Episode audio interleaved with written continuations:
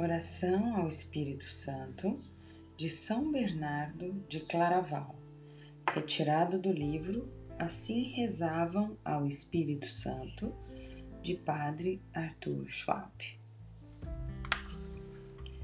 Vem, Espírito Santo, e fala sempre ao meu coração.